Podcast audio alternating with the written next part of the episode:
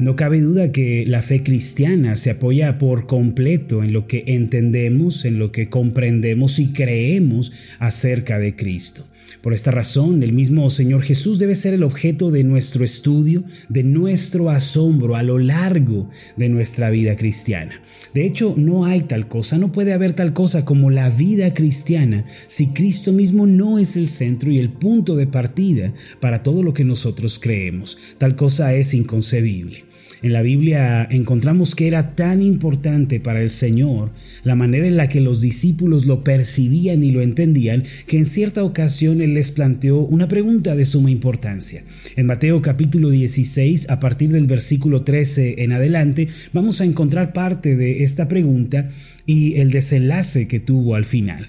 El pasaje de Mateo 16, 13 dice así, ¿quién dicen los hombres que es el Hijo del hombre? Esta es una pregunta planteada por el Señor Jesús a los discípulos, y no es que el Señor se cuidara de la opinión de los incrédulos o de los religiosos, los cuales ya habían manifestado una clara oposición contra Él, sino que Él quería escuchar lo que pensaban sus discípulos, aquellos que habían conocido de cerca su ministerio, su persona, los que habían caminado con Él para este momento ya a, cerca de dos años y medio. Él les plantea la pregunta, ¿quién dice la gente que soy yo? Y miren mis amados, así como lo fue en aquel tiempo, esta pregunta es fundamental para nosotros también el día de hoy. Nuestra fe, nuestra esperanza van a depender por completo de la respuesta que nosotros ofrezcamos a esta cuestión. El relato continúa de la siguiente manera en el versículo 14. Ellos dijeron, los discípulos respondieron, unos Juan el Bautista, otros Elías y otros Jeremías o alguno de los profetas. Esta respuesta revela que para algunos de sus contemporáneos el Señor Jesús era solamente un maestro, un profeta, la reencarnación quizá de uno de los grandes hombres de Dios de la antigüedad como Elías o Jeremías, pero esta visión sobre Jesucristo no es suficiente, pues aunque Él ciertamente es el profeta de Dios y es el maestro de maestros, es muchísimo más que todo esto. En la actualidad también encontramos personas que consideran a Cristo como un iluminado, como un maestro, como un simple profeta. El filósofo Leonard Strauss, por ejemplo, él solía decir que Jesús era el modelo más elevado de buena religión.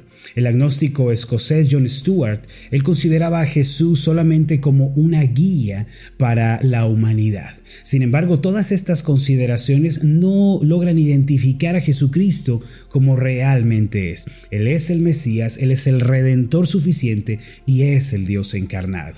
Ahora, después de escuchar las diversas opiniones, populares expuestas por los discípulos sobre su identidad, el Señor Jesús prosiguió a preguntar en el versículo 15, ¿y vosotros quién decís que soy yo?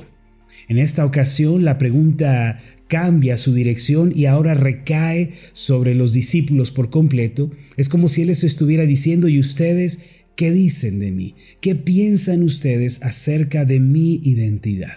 Mis amados, hoy por todo el mundo, lo cierto es que existen diferentes opiniones acerca del Señor Jesús y son muchos los que han abrazado su propia visión sobre Él basándose o en la publicidad, en los medios de comunicación, en la tradición, la cultura, etc. Aunque breve, la pregunta presentada por Jesús tiene una importancia colosal, no solo para los discípulos de aquel entonces, sino también para nosotros que estamos viviendo en el siglo XXI. Se trata de la pregunta más decisiva y trascendental a la que cada ser humano debe enfrentarse. La respuesta que cada uno de nosotros, usted y yo, ofrezcamos, tiene un alcance tal que termina decidiendo el destino eterno. Lo cierto es que a la luz de la Biblia, que es la palabra de Dios, no hay varias interpretaciones ni varias conclusiones a las que uno pueda llegar al respecto de esta gran pregunta. La Biblia es sumamente clara con relación a esto y no deja ápice de dudas. Nosotros debemos saber responder a esta pregunta, mis amados, que es tan importante, ya que nos decimos cristianos y que somos los discípulos, los seguidores del Señor.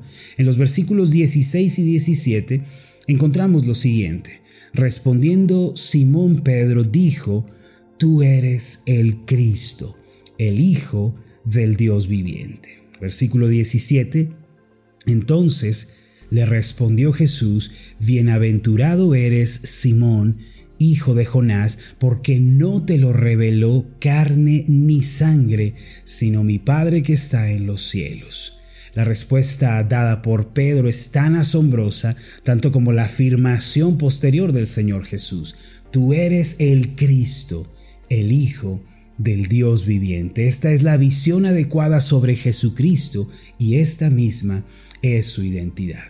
Debemos rechazar las ideas mundanas, filosóficas sobre el Señor y hay que abrazar la verdad de la palabra de Dios sobre la identidad de Jesucristo para poder comprender la expresión el Cristo, la cual proviene del hebreo Mesías, que nosotros hemos traducido también como el ungido o el prometido. Para entender este concepto del Mesías o del Cristo hay que remitirnos al Génesis.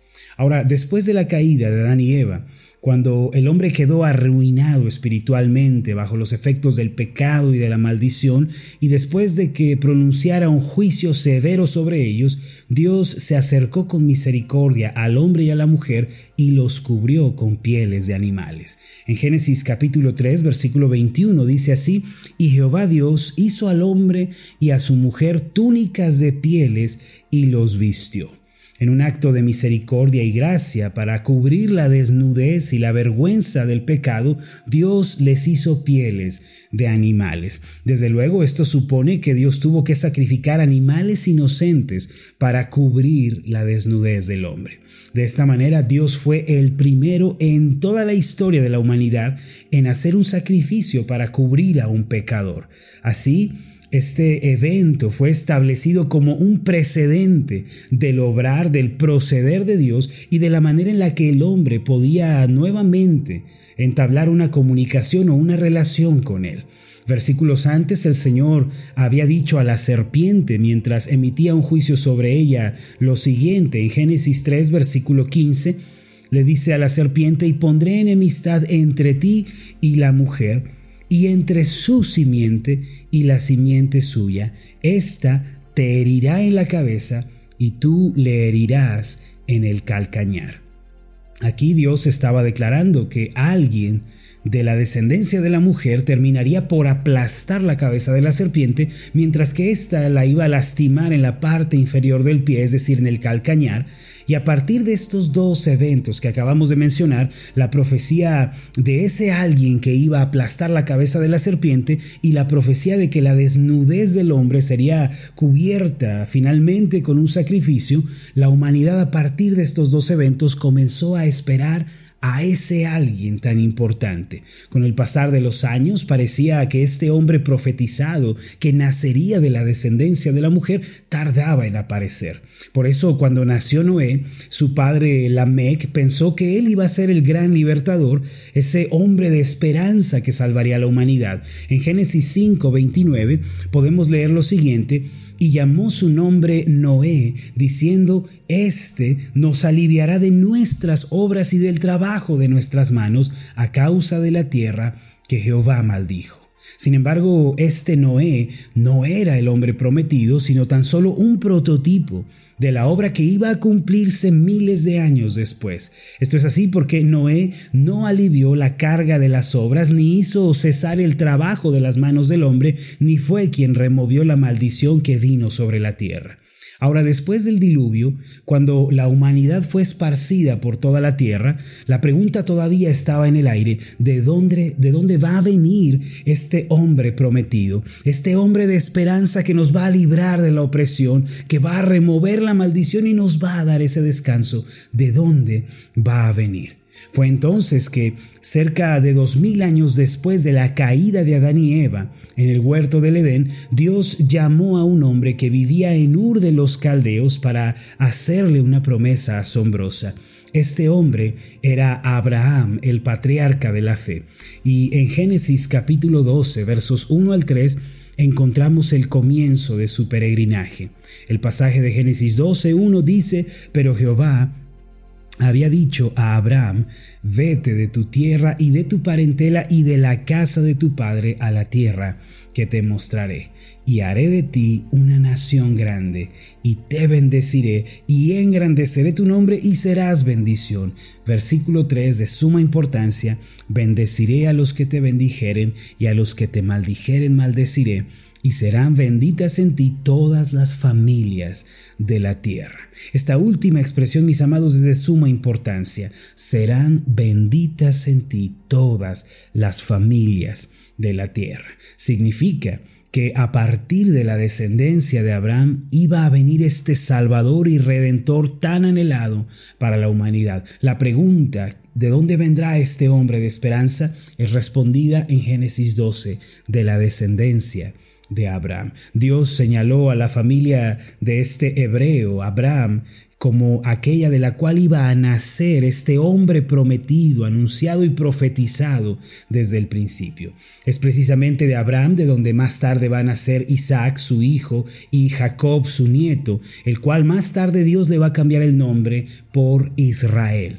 De Israel nacen las doce tribus que constituyen la nación israelita y a quienes Dios les entregó la ley y de donde vienen también los profetas. En su mayoría la ley de Moisés y las profecías dadas por los hombres de Dios apuntaban a este hombre prometido y anunciado desde el principio. Por ejemplo, el Cordero de la Pascua, cuando Israel salía de la tierra de Egipto por mano de Dios, eh, el capítulo 12 de Éxodo, no es otra cosa sino el prototipo del sacrificio en favor de los redimidos de Dios. Por su parte, el profeta Isaías declaró en Isaías capítulo 7 versículo 4, Por tanto, el Señor mismo os dará señal. He aquí que la Virgen concebirá y dará a luz un hijo y llamará su nombre Emanuel. Cabe mencionar que el significado de esta palabra Emanuel es Dios con nosotros o Dios ha venido. Además, Isaías profetizó en el capítulo 9, versículo 6, porque un niño nos es nacido, hijo nos es dado, y el principado sobre su hombro, y se llamará su nombre admirable, consejero, Dios fuerte, Padre eterno, príncipe de paz. No solo eso, sino que Isaías habló sobre el sacrificio de este hombre de esperanza prometido desde el principio, cuando dijo en el capítulo 53, versículos 4 y 5, ciertamente llevó él nuestras enfermedades y sufrió nuestros dolores, y nosotros le tuvimos por azotado, por herido de Dios y abatido. Mas él, herido fue por nuestras rebeliones, molido por nuestros pecados, el castigo de nuestra paz fue sobre él y por su llaga fuimos nosotros curados. El profeta Miqueas en el capítulo 5, versículo 2, declaró el lugar exacto en donde habría de nacer este hombre prometido. El pasaje dice, pero tú, Belén Efrata, pequeña para estar entre las familias de Judá, de ti me saldrá el que será Señor en Israel, y sus salidas son desde el principio, desde los días de la eternidad. El mismo profeta Zacarías en el capítulo 12, versículo 10, habló sobre la obra de este descendiente de Abraham y lo que ocurriría con su sacrificio. Zacarías 12:10 dice, y derramaré sobre la casa de David y sobre los moradores de Jerusalén espíritu de gracia y de oración, y mirarán a mí, a quien traspasaron, y llorarán como se llora por hijo unigénito, afligiéndose por él como quien se aflige por el primogénito. Como podemos ver, este hombre de esperanza fue anunciado y esperado con gran anhelo desde los días de Adán hasta los días de los profetas de Israel. La expresión usada por Pedro, tú eres el Cristo, que dio como respuesta a la pregunta del Señor Jesús, es una respuesta culminante a todo lo anterior, todo lo que hemos venido diciendo. Significa tú eres ese hombre prometido y anhelado desde la antigüedad, eres quien aplastará la cabeza de la serpiente, eres ese descendiente de Abraham que nos va a dar descanso, que nos va a librar del poder del pecado y de la maldición. Ese, mis amados, es el significado de la expresión tú eres el Cristo. En respuesta a la declaración de Pedro, miren las palabras del Señor Jesús en el versículo 17 de Mateo 16, Bienaventurado eres, Simón, hijo de Jonás. eres un hombre bienaventurado. Amados míos, cuando nuestra respuesta es como la de Pedro, venimos a ser las personas más bendecidas, más felices sobre la tierra. Tal como se lo dijo el Señor, venimos a ser bienaventurados, los más dichosos en todo el universo, pues hemos arribado a la mayor de las bendiciones. Venimos a ser, como lo dijo Pablo, benditos con toda bendición espiritual en los lugares celestiales en Cristo.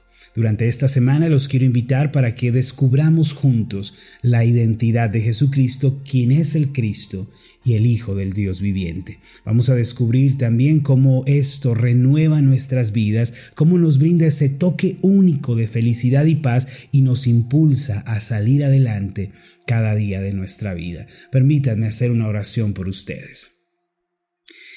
Amoroso Dios y Padre Celestial, Tú nos muestras en tu palabra quién es Jesús, ese nazareno que nació en Belén, en esa pequeña ciudad de Medio Oriente. Él es el Cristo, el hombre tan anhelado, el hombre de esperanza, el hombre prometido, que nos librará de la maldición del trabajo de nuestras manos y nos dará descanso. Padre, te queremos pedir que en nuestro corazón la revelación de Jesucristo tenga lugar, que podamos verle como el Salvador suficiente, como aquel que aplasta la cabeza de la serpiente, nos da vida nueva y esperanza en esta tierra. Gracias Padre por Jesucristo, porque en Él tenemos sabiduría, redención, justificación y santificación. Gracias te damos. En el nombre de Jesús oramos. Amén y amén. Hola, ¿qué tal? Mi nombre es Marlon Corona, soy el pastor de la iglesia Ascender en la ciudad de Zapopan, Jalisco, en México. Le agradezco mucho por haberme seguido con esta meditación. Mi oración siempre es que usted sea prosperado en todas las cosas y goce de una buena salud, así como prospera en su alma.